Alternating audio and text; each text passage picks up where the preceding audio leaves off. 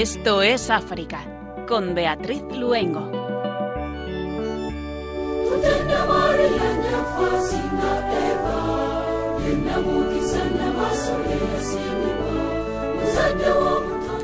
Muy buenas tardes a nuestros queridos oyentes. Un jueves más, como cada 15 días, nos escapamos de nuevo al continente africano de la mano de María. Comenzamos un nuevo programa más con Germán García en el control de sonido y quien les habla Beatriz Luengo. Hoy no puede acompañarnos como habitualmente hace nuestro compañero de Radio María de Guinea Ecuatorial, Pedro Calasanz, al que le enviamos un fuerte abrazo, pero sí que tenemos hoy en el estudio dos pequeños invitados que se van a presentar. Hola, yo me llamo Miriam San Martín, tengo 15 años y estoy estudiando en la ESO y voy a segundo. Hola, yo me llamo Buenemí, eh, voy a sexto, tengo 12 años y estoy estudiando en el amor de Dios, Alcorcón.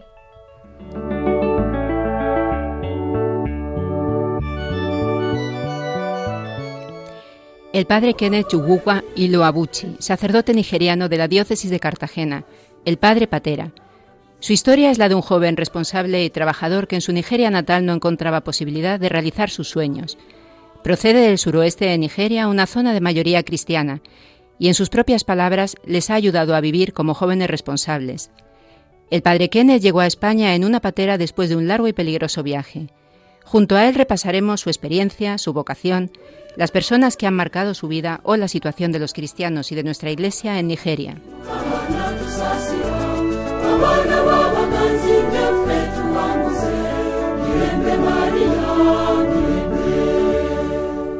Con Miriam San Martín López nos iremos a Egipto para conocer la vida de Pablo el Sencillo, monje. Y les contaremos dos eventos africanos que tendrán lugar en estos próximos días.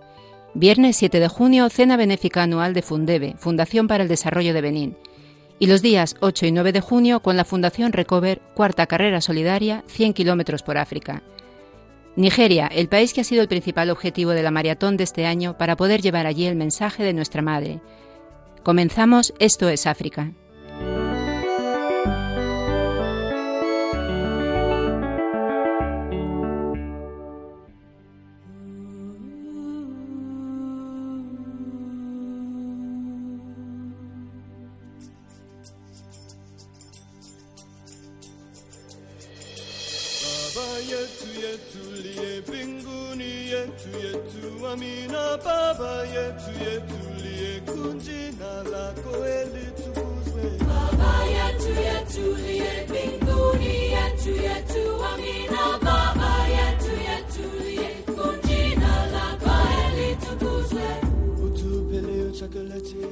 Un nuevo ataque a la Iglesia Católica en el que murieron cuatro fieles. Comenzamos en Burkina Faso. La comunidad cristiana de Tuflé fue objeto de un ataque terrorista mientras estaba reunida en la oración del domingo, dice una declaración de Monseñor Justin Quietenga, obispo de Guaguaguya. Este ataque se produce después de otro perpetrado el pasado 12 de mayo contra la parroquia de Dablo, durante el cual un grupo armado mató al padre Simón Yampa y a cinco fieles, y el 13 de mayo contra una procesión mariana en Singa, en la que también resultaron muertos cuatro fieles. En este país fue también asesinado el padre Antonio César Fernández, misionero salesiano español, el 15 de febrero de este mismo año.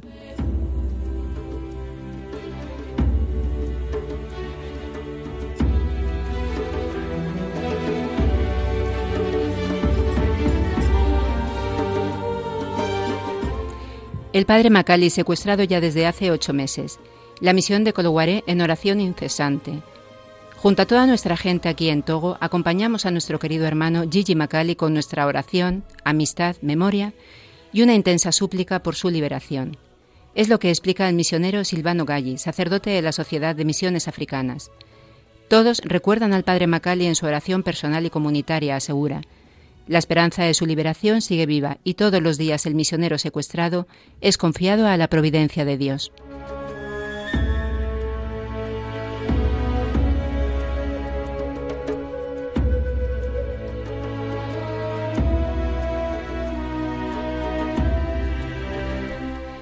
El desarme es el primer paso para resolver los conflictos pastorales transfronterizos. Estamos comprometidos a enfatizar el sufrimiento causado por las armas ligeras en la vida diaria de nuestro pueblo, dijeron los obispos que participaron en la sexta conferencia interdiocesana anual que se celebró en el centro Santa Teresita de Turkana, en el norte de Kenia.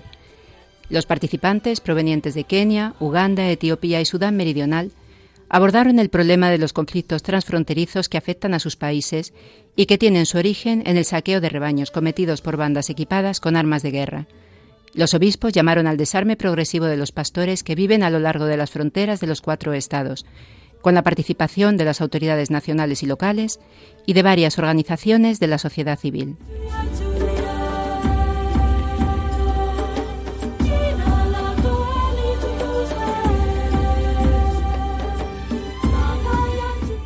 Los medios católicos promotores del Evangelio. Continuamos en Kenia.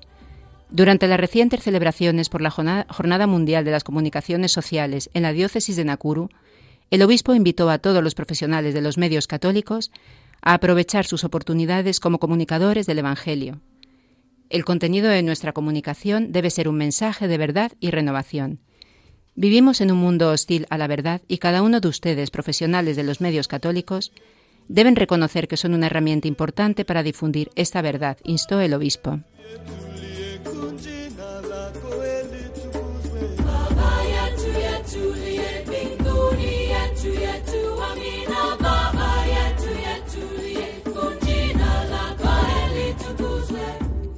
República Democrática del Congo. La guerra sin nombre entre Bayindú y Banyamulenge ya ha causado cientos de muertos. En Kibú del Sur, en el noroeste del país, se está produciendo un conflicto desde el pasado 9 de mayo, en el que grupos armados formados por estas comunidades se enfrentan en la región de Mikalati, especialmente en la zona de Kamombo.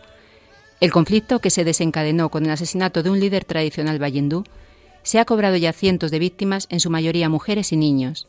La situación es lamentable. Los desplazados internos están desprovistos de refugio, alimentos, agua, servicios sanitarios y protección, y carecen totalmente de asistencia.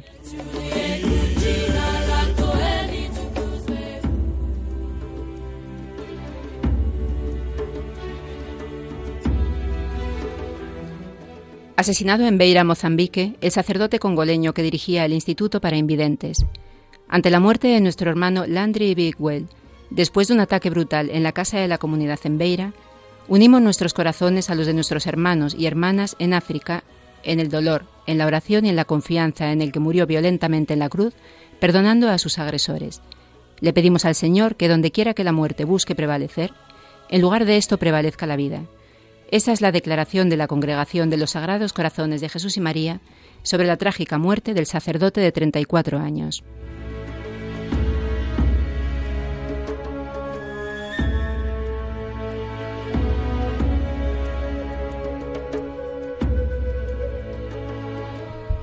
La creciente disparidad económica pone el país en riesgo, advierte el cardenal Oinayekan en Abuya, Nigeria. Hablando ante el presidente Muhammadu Buhari, reelegido por votación el 23 de febrero, el cardenal insistió en la necesidad de decir la verdad sobre el estado de la nación, señalando las desigualdades económicas que socavan el tejido social del país. El cardenal añadió, en nuestro mundo global debemos confiar en nuestra larga experiencia de convivencia a través de líneas étnicas y no debemos permitirnos quedarnos atrás en un, en un mundo moderno en rápido desarrollo.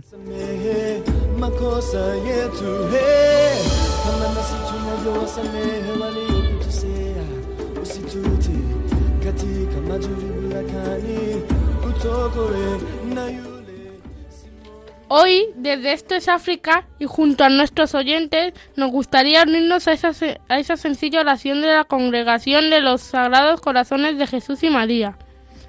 Le pedimos al Señor que donde quiera que la muerte busque prevalecer, o en un lugar de eso prevalezca la vida. Se lo pedimos por intercesión de María, nuestra Madre.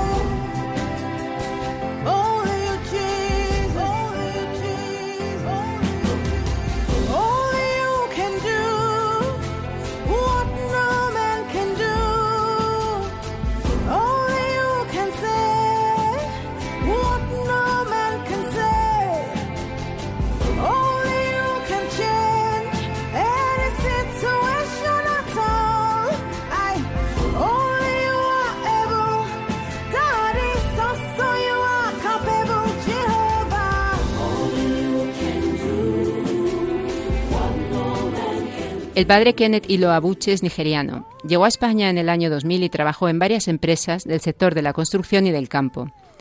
Fue en el año 2005 cuando sintió la llamada al sacerdocio e ingresó en el Seminario Mayor de Murcia, de la diócesis de Cartagena. Actualmente es párroco de dos iglesias y capellán del Hospital Universitario Rafael Méndez de Lorca. Ha viajado a muchos países de Latinoamérica, Europa y África, dando conferencias sobre temas como la inmigración y la situación sociopolítica de su país.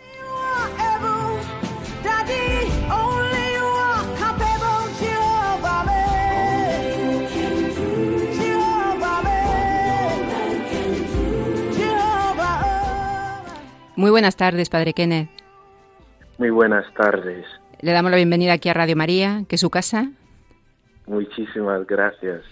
Estamos aquí con, con dos jóvenes, con Wenemi y con Miriam, que también le van a hacer alguna pregunta, que han venido a hacer con nosotros el programa esta tarde. ¡Wow!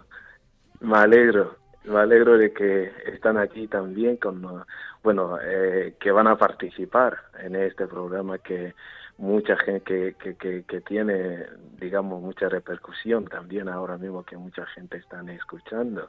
Y, gracias de verdad.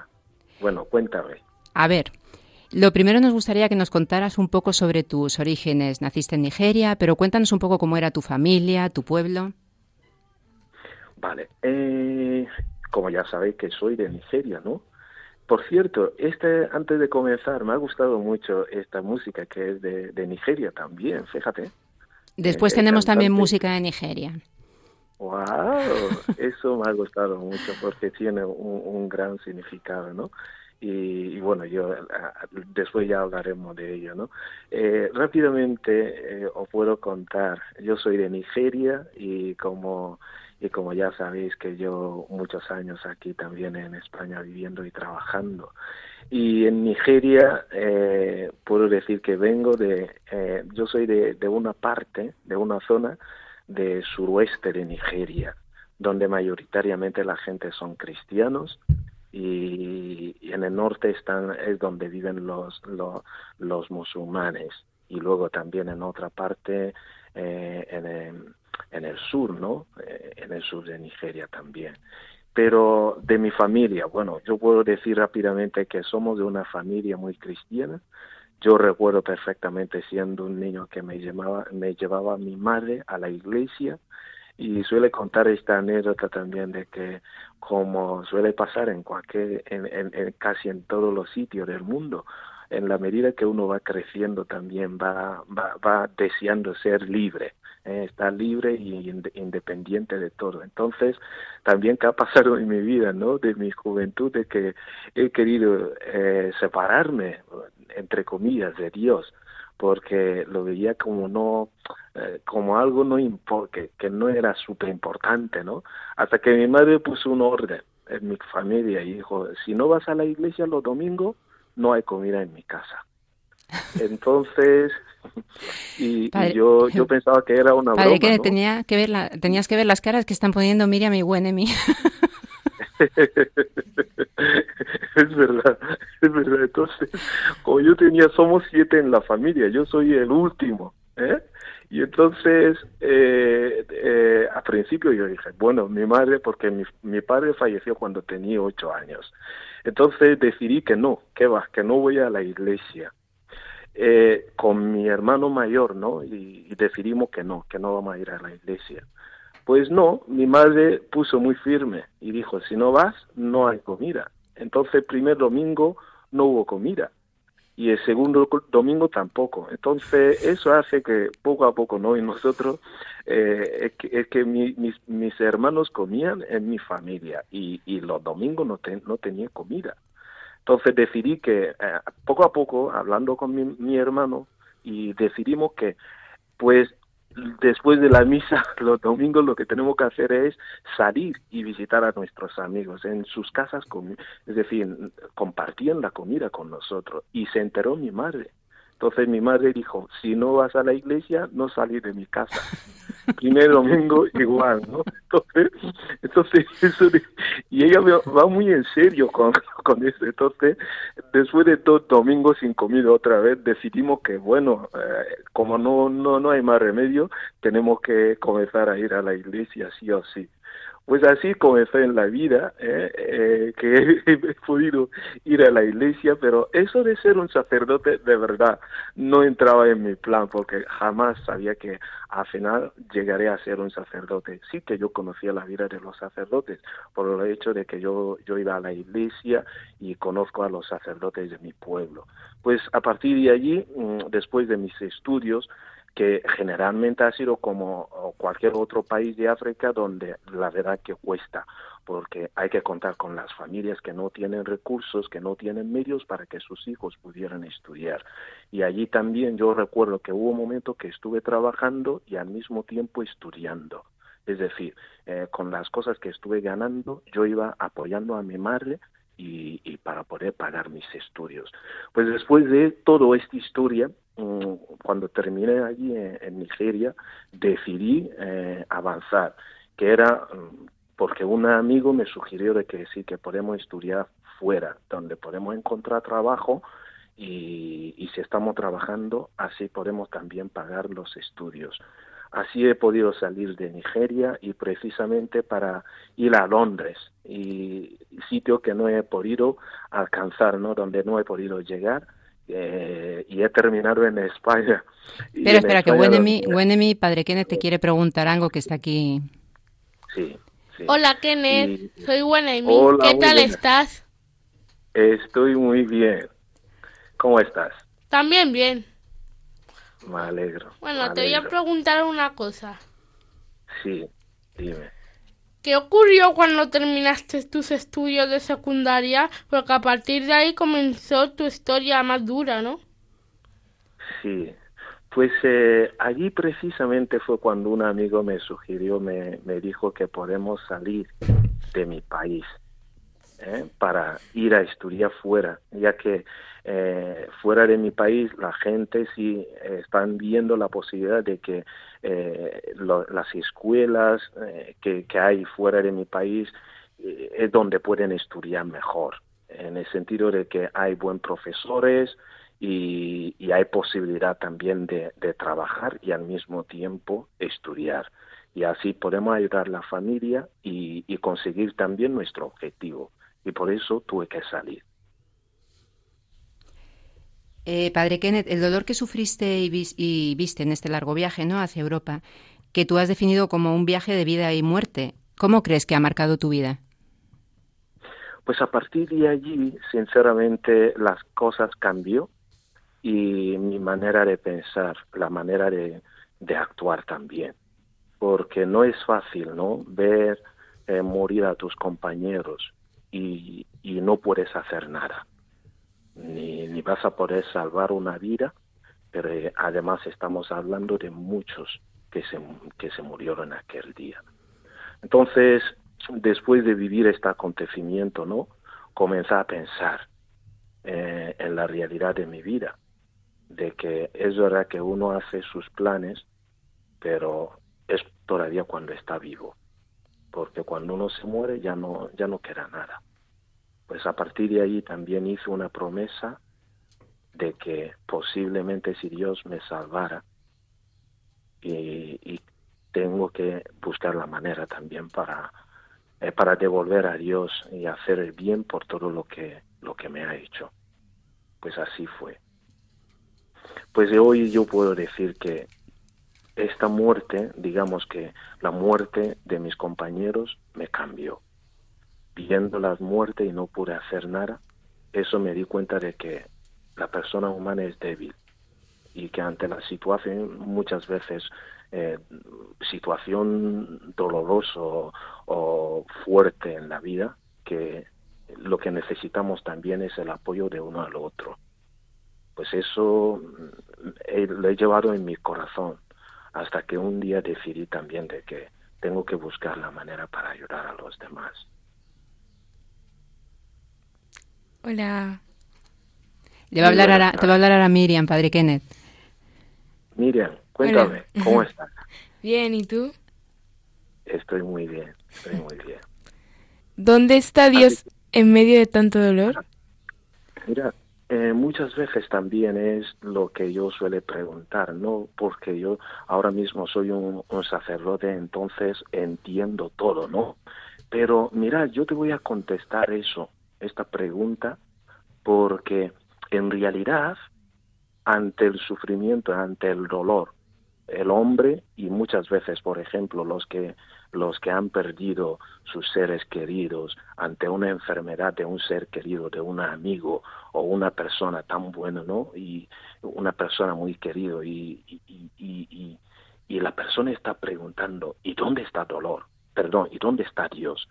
Y, y, si Dios no ha visto que esta persona le quiere y, le está sirviendo y le ama y, además es muy religioso o porque es una persona que está incluso ayudando a los demás y por qué Dios le ha abandonado y parece que está sufriendo mucho. ¿Dónde está Dios?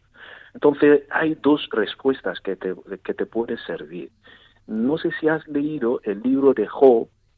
Job era un hombre muy rico que tenía todo, todo, todo, hasta que decidió un día, eh, eh, eh, Satanás dijo, bueno, este hombre dijo a Dios, este hombre te sirve perfectamente bien porque está gozando de salud, de, de, de, sus riquezas, si tú le quitas todo lo que tiene, jamás volverá a alabar tu nombre. Y Dios le dijo, no, le conozco, es mi hijo. Entonces dijo, pues déjame atentar a este Señor. Y Dios le dije, puedes tentar a este Señor, Job, pero lo que no vas a hacer es tocar su vida, no le tiene que matar. Entonces comenzó las tentaciones de Job. Tuvo que perder todo, sus hijos, sus negocios, todo, todo, hasta que se cayó en una enfermedad que era mm, mortal, ¿no? Que no le podían curar. Entonces sus amigos se acercaban y le preguntaban, ¿dónde está tu Dios? Que Dios te ha abandonado.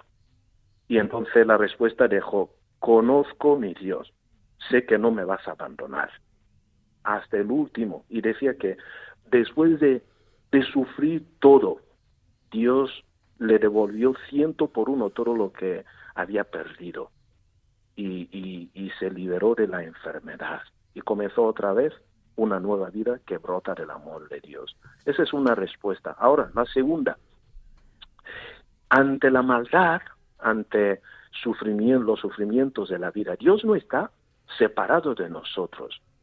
Dios está y puede ser la prueba de nuestra fe.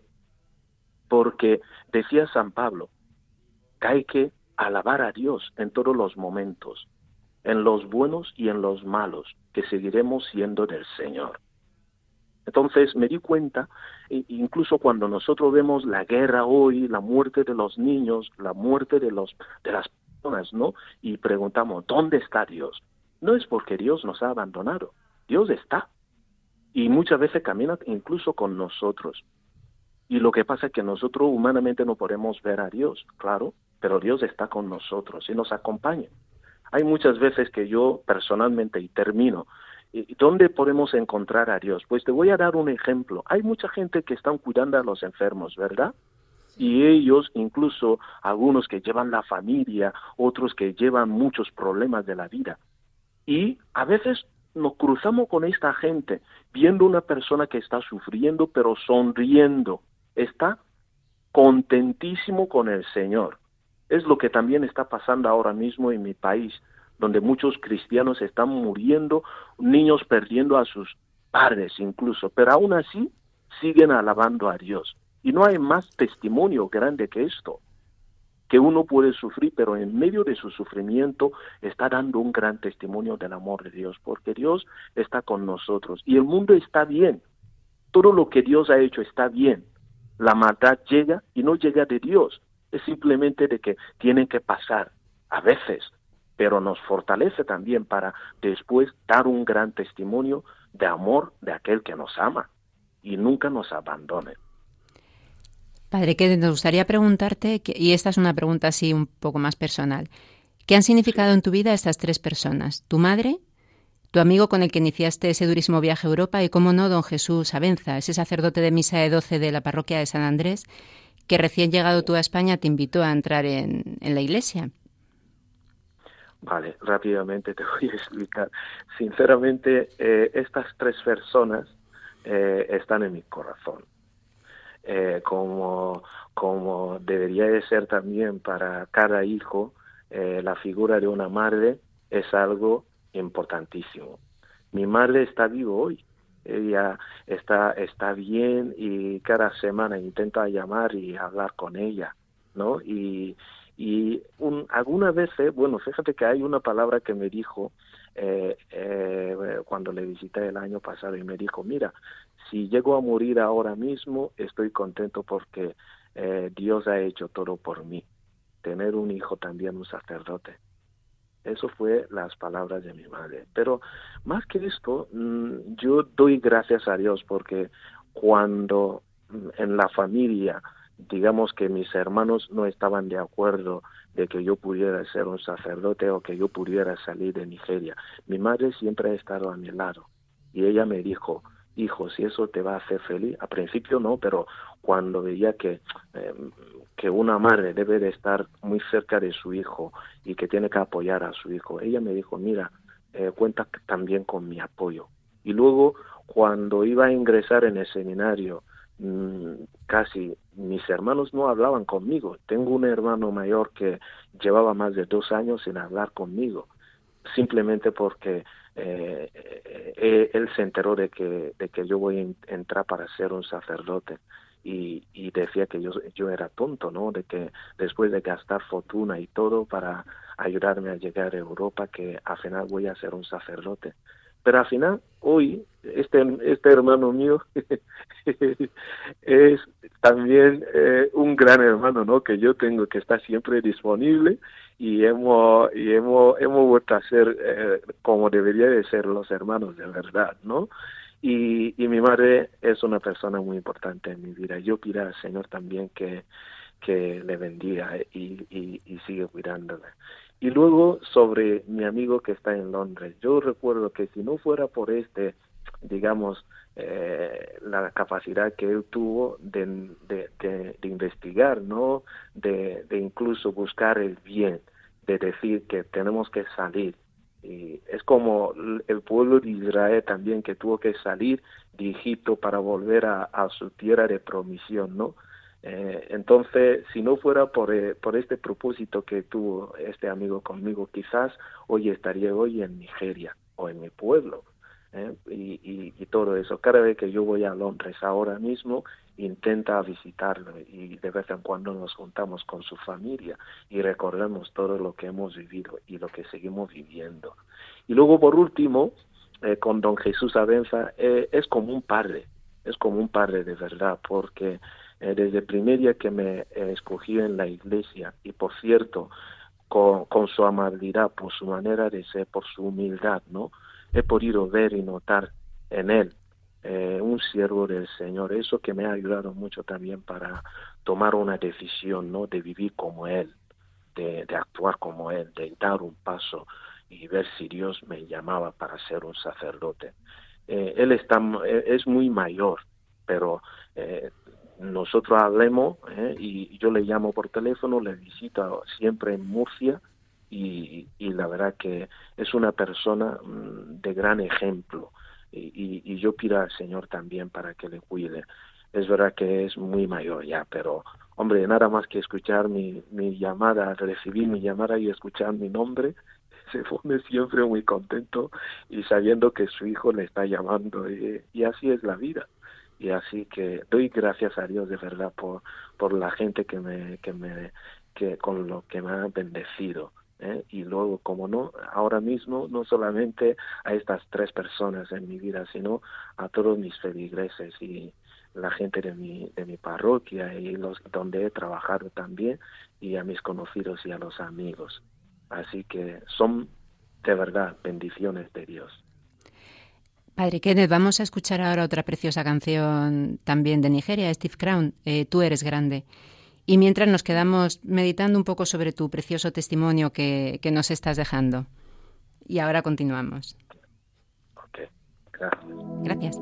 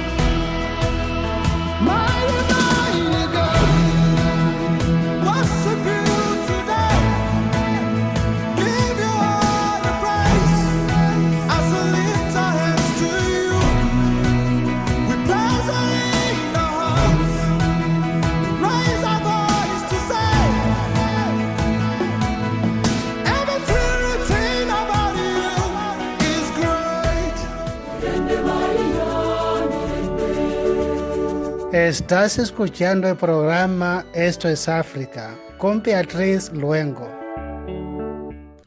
Y continuamos con el padre Kenneth Iluabuchi, sacerdote de la diócesis de Cartagena, pero ahora sí que le vamos a pedir eh, que nos hable un poquito más sobre Nigeria. Padre Kenneth, ¿cuál es en este momento la situación que están viviendo los cristianos de Nigeria? Pues eh, lamentablemente lo que está pasando en Nigeria eh, creo que desafortunadamente no están saliendo en los medios de comunicaciones y el mundo de hoy desconocen totalmente, mm, digamos, no totalmente, sino mayoritariamente lo que está ocurriendo en Nigeria. En el norte de Nigeria es donde viven muchos cristianos y musulmanes, pero mayoritariamente los musulmanes. En estos últimos años, desde, digamos que más de hace más de 10 años aproximadamente, hemos eh, visto una, digamos, la matanza, a, es decir, los musulmanes asesinando a los sacerdotes, a los pastores, a los cristianos. Y, y esta persecución es simplemente con un objetivo, borrar de totalmente de cualquier cosa que tiene que ver con el cristianismo.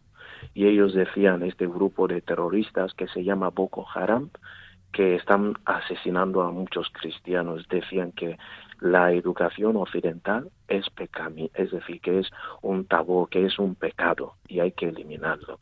Y claro, uno de ellos es eh, la, la religión, hablando del cristianismo. Y, allí desafortunadamente han muerto muchos cristianos y cada día estamos hablando de que cada día siguen secuestrando a la gente. El famoso que, digamos, eh, lo que ocurrió hace unos años era cuando se desapareció más de 270 y pico niñas ¿eh? que fueron llevados desde su colegio y, mayoría han, vuelto a sus casas y, y, otros todavía, otras todavía no han vuelto a sus casas. Y es duro y es muy duro porque no es fácil para que una madre lleve a su hijo a la escuela y después de más de tres, cuatro años todavía no ha vuelto a su casa mayoría de ellos han, han, sido vendidas incluso eh, por los musulmanes, este grupo de terroristas, y, y, no solo no quedan en Nigeria. La información que tenemos es de que mayoría de ellas ya no están en Nigeria. Y luego estamos hablando también de, de, de, de algunas iglesias que siguen sufriendo en el sentido de que alguna gente entra los domingos en la iglesia y no saben si van a volver. Es decir, entran, no saben si van a salir y salen, no saben si van a volver a la iglesia, porque se meten los musulmanes y detonan sus bombas y matan a la gente. Eso hace que hay miedo en el norte de Nigeria, donde viven muchos cristianos, en los mercados donde hay tiendas de los cristianos. Muchas veces se meten allí, explotan las bombas y, y se mueren mucha gente. Entonces el problema que hay en Nigeria ahora mismo es de que incluso desafortunadamente el gobierno, digamos que este, este grupo han infiltrado eh, de la manera que en, los en el ejército de Nigeria están algunos de ellos, con lo cual eh, cualquier plan que tiene incluso el gobierno, ellos lo saben ¿eh? es como tener alguna, algunas personas que le informan, ¿no? Y lo que va a hacer el plan que tiene el gobierno para luchar contra ellos. Es verdad que también en estos últimos años están luchando fuerte el ejército de Nigeria y han ganado muchos sitios que han sido también eh, liberados, ¿no? Por, por ellos. Pero sigue, es decir, que este problema sigue. Y, y peor de todo, la verdad que nos duele es la muerte de muchos sacerdotes, de muchos cristianos, pero sobre todo nosotros también tenemos un gran testimonio de que aún así, aunque los cristianos están perdiendo la vida, no mm, mayoría de los que están en el norte de Nigeria no se han renegado la fe, es decir, que están dando un gran testimonio.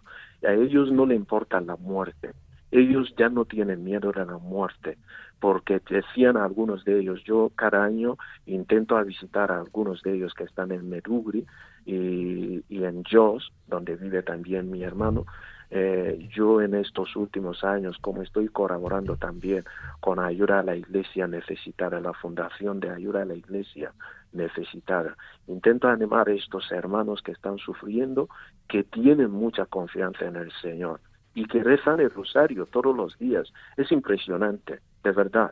Entrar en una iglesia, en una parroquia, y ves que hay personas que están rezando y que ya no tienen miedo si van a entrar allí a matar o no, sino están con su fe, firme, pero mm, firmes en la fe. Así que es un gran testimonio de lo que nosotros estamos recibiendo en el norte de Nigeria, pero también por otra parte un gran sufrimiento y dolor, porque la verdad que están muriendo mucha gente, en especial a los cristianos. Hace pocos días se celebró aquí en Radio, en Radio María la Maratón, en la que uno de los países protagonistas fue Nigeria. ¿Qué mensaje crees que es necesario llevar a Nigeria, no solamente a los cristianos? Pues en primer lugar yo creo que este mensaje es eh, en, primer lugar de, la unidad, ¿no? porque me alegro mucho eh, por esta pregunta, ¿no? Porque una de las cosas, de hecho, hace dos días estuve leyendo un mensaje de, de, de cardenal arzobispo de Nigeria, de Abuya, que él emitió eh, por la eh, bueno a todos los cristianos y a todos los a todos los ciudadanos de Nigeria no a todos los nigerianos con la ocasión de cambio de gobierno no aunque es el mismo presidente que va que va a permanecer hasta dentro de cinco años. Entonces perdón cuatro años.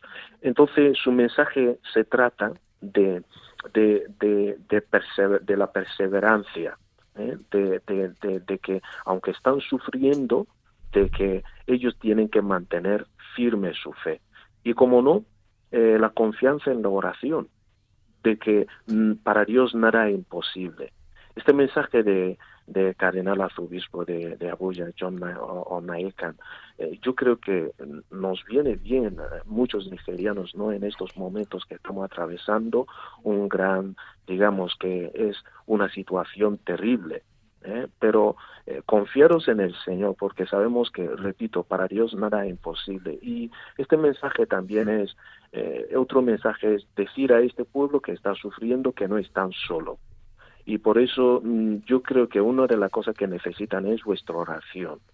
Nuestra oración porque sabemos que aunque es verdad que muchas veces hay colaboraciones, reciben ayuda, pero en realidad si Dios no, no vigila la, eh, eh, su pueblo, en vano eh, están allí los centinelas, en, en, vano, es decir, estarán allí como la guardia, pero no estarían haciendo nada.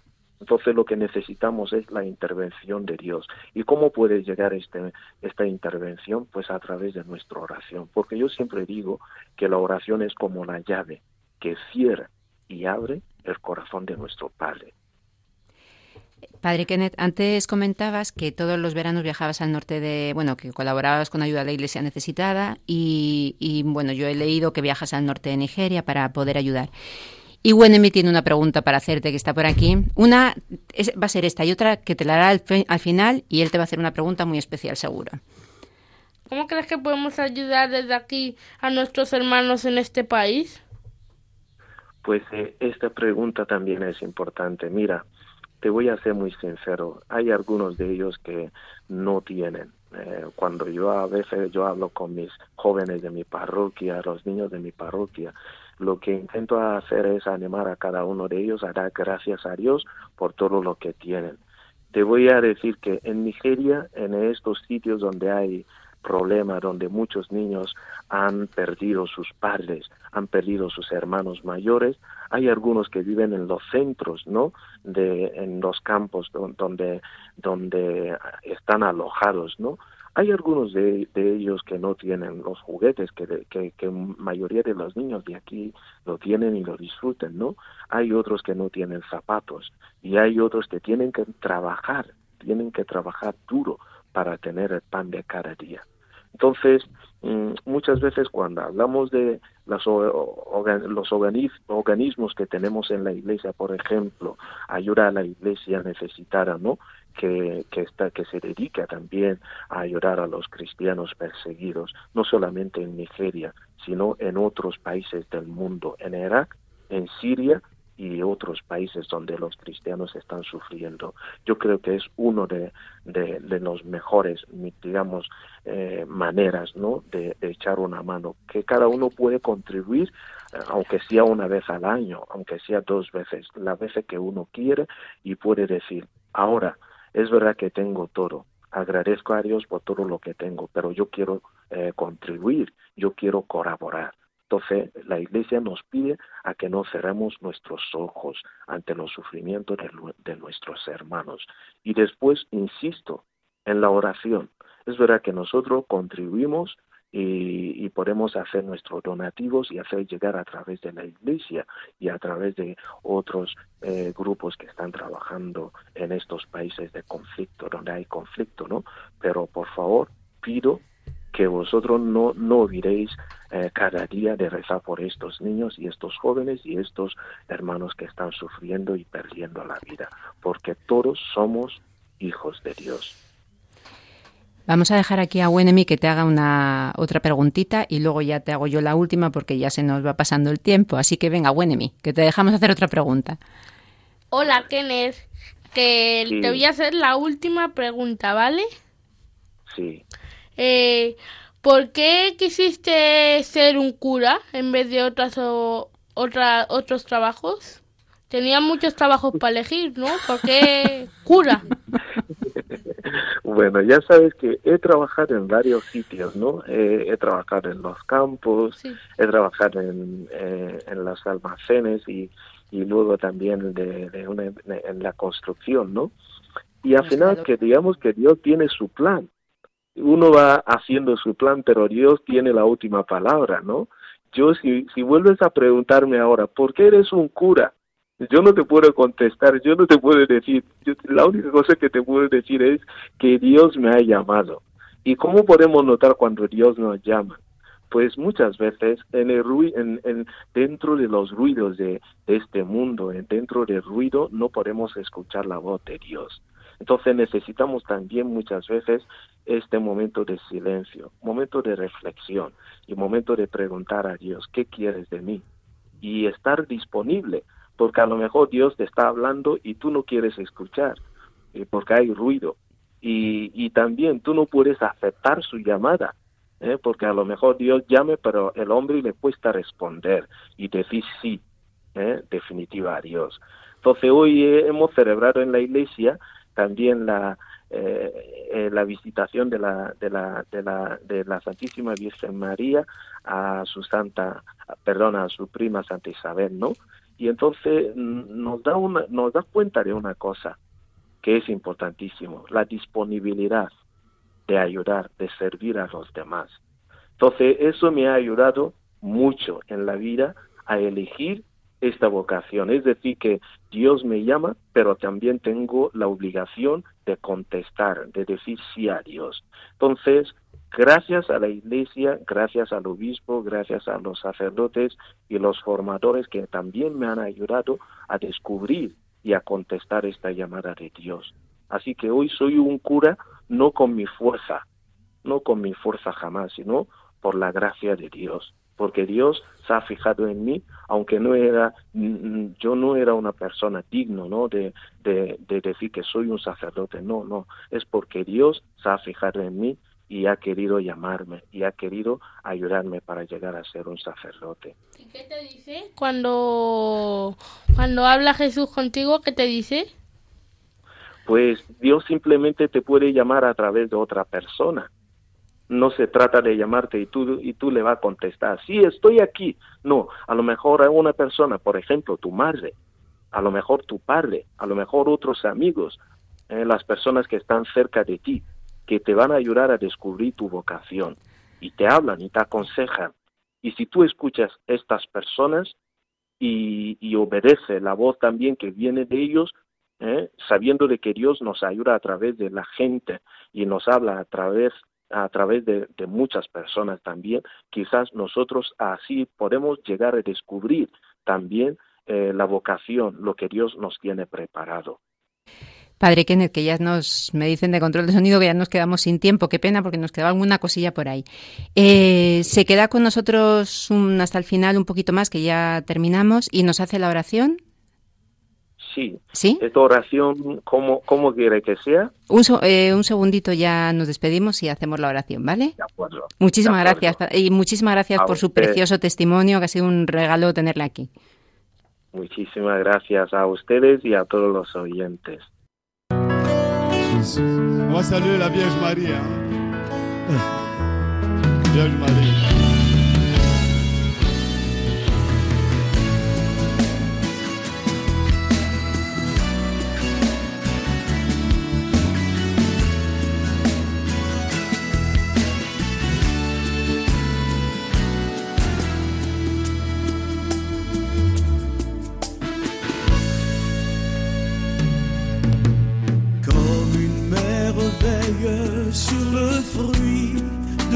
Sein. Immaculée Marie, maman, tu es mère du bel amour. Comme une reine veille sur le royaume de son Seigneur. Ainsi tu m'as veillé et gardé de tout danger. Comment te dire merci pour tout le bien que tu m'as fait avec toi? J'élèverai la coupe du salut en évoquant le nom de Dieu. J'élèverai la coupe du salut en évoquant le nom de Dieu. Par ton cœur immaculé, refuge des pauvres pécheurs. Hoy, en Esto es África, nos gustaría contarles la historia de un honesto agricultor de Egipto. Un hombre humilde y sin grandes ambiciones, Pablo, el sencillo, monje. Un día, al volver del campo, encontró a su mujer en mala compañía. Para no provocar una escena violenta, abandonó a su fiel esposa y decidió consagrarse a la vida monástica. Se dirigió al lugar donde estaba San Antonio Abad y le suplicó que lo admitiera como discípulo. El gran maestro le contestó que su edad era más bien avanzada, por lo que le resultaría difícil adaptarse a la vida monástica.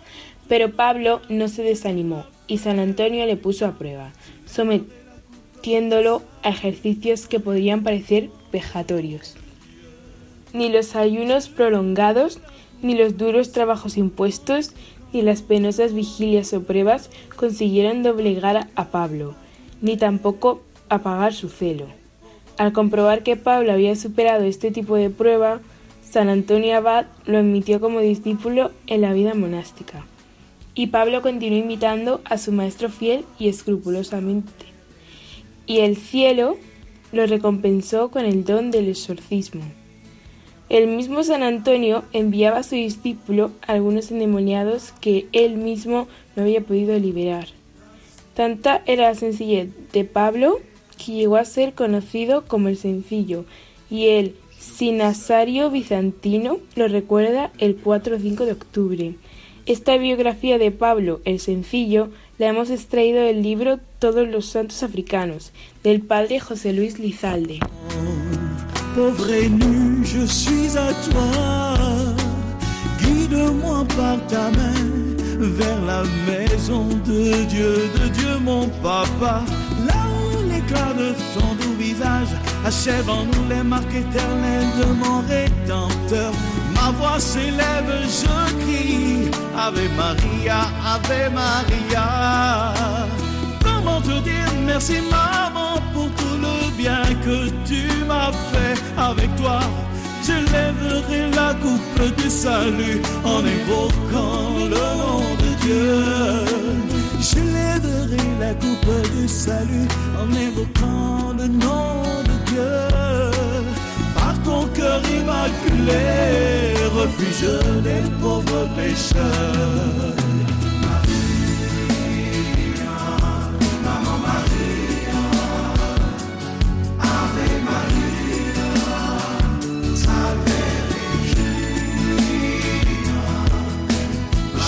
J'élèverai la coupe du salut en invoquant le nom de Dieu. Par ton cœur immaculé, refuge des pauvres pécheurs. Comment te dire merci maman pour tout le bien, le bien que tu m'as fait? J'élèverai la coupe du salut, j'évoquerai le nom de Dieu.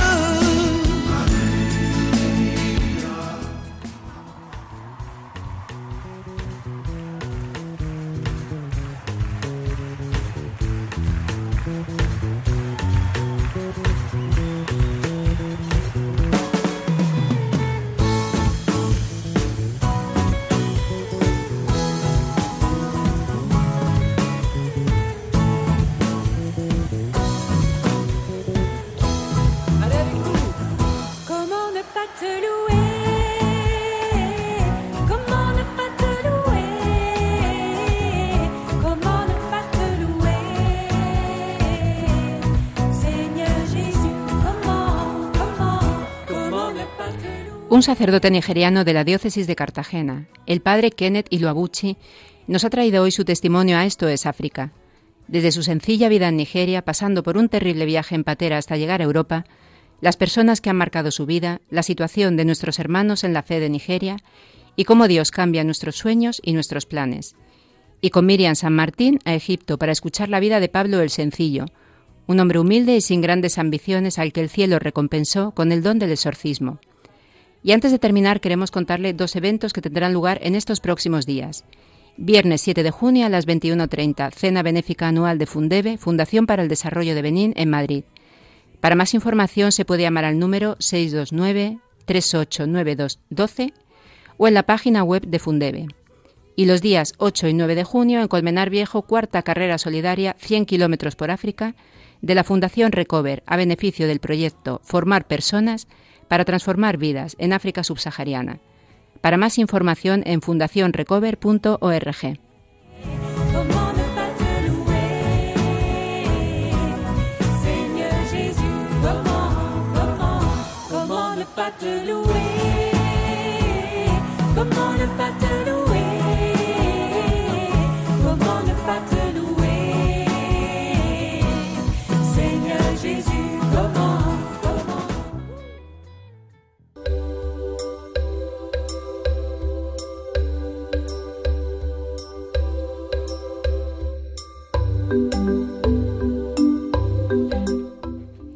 Y ya terminamos Esto es África dándole las gracias por habernos escuchado. Y como siempre les invitamos a que continúen escuchando Radio María. Y escríbanos a nuestro correo electrónico esto es. Damos las gracias de corazón al padre Kenneth y Luabuchi por el regalo de su testimonio y por sacar un hueco de donde ni siquiera tenía para poder acompañarnos en el programa y acercarnos a su país, Nigeria. Gracias a Miriam, San Martín y a Wenem y su hermano que han estado con nosotros compartiendo también este ratito y a Miriam por su preciosa narración de la vida de San Pablo el Sencillo. Por supuesto a Germán García en el control de sonido y nos despedimos como siempre orando juntos con ustedes nuestros oyentes y con el Padre Kenneth. Si Dios quiere estaremos con ustedes dentro de 15 días. Que María les guarde y les acompañe.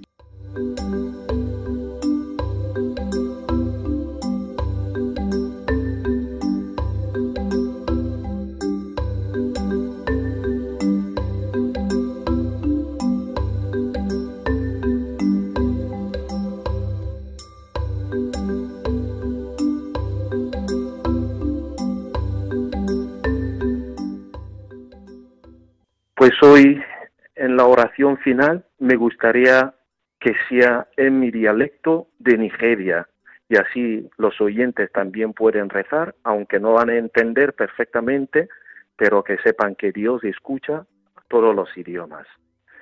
Y la oración que voy a hacer es el Ave María ¿eh? en, mi, en mi dialecto. Ekene María y Yupta Gracia. Osebo anọnyelu gị ịdị ngọzi n'etiti ikporo niile ọ dịazi ngọzi nwa afọ gị bụ jesu. Maria dị asọ nne nke chukwu. Jọwala anyị bụ ndị nje anyị yọ kịta na amanị ọnwa anyị. Amen. Otoriri gị nna na nwa na mmụọ nsọ etu ọ dị n'izu na kịta na ekpo niile n'ụwa ebe ebe. Amen. Que Dios os bendiga a todos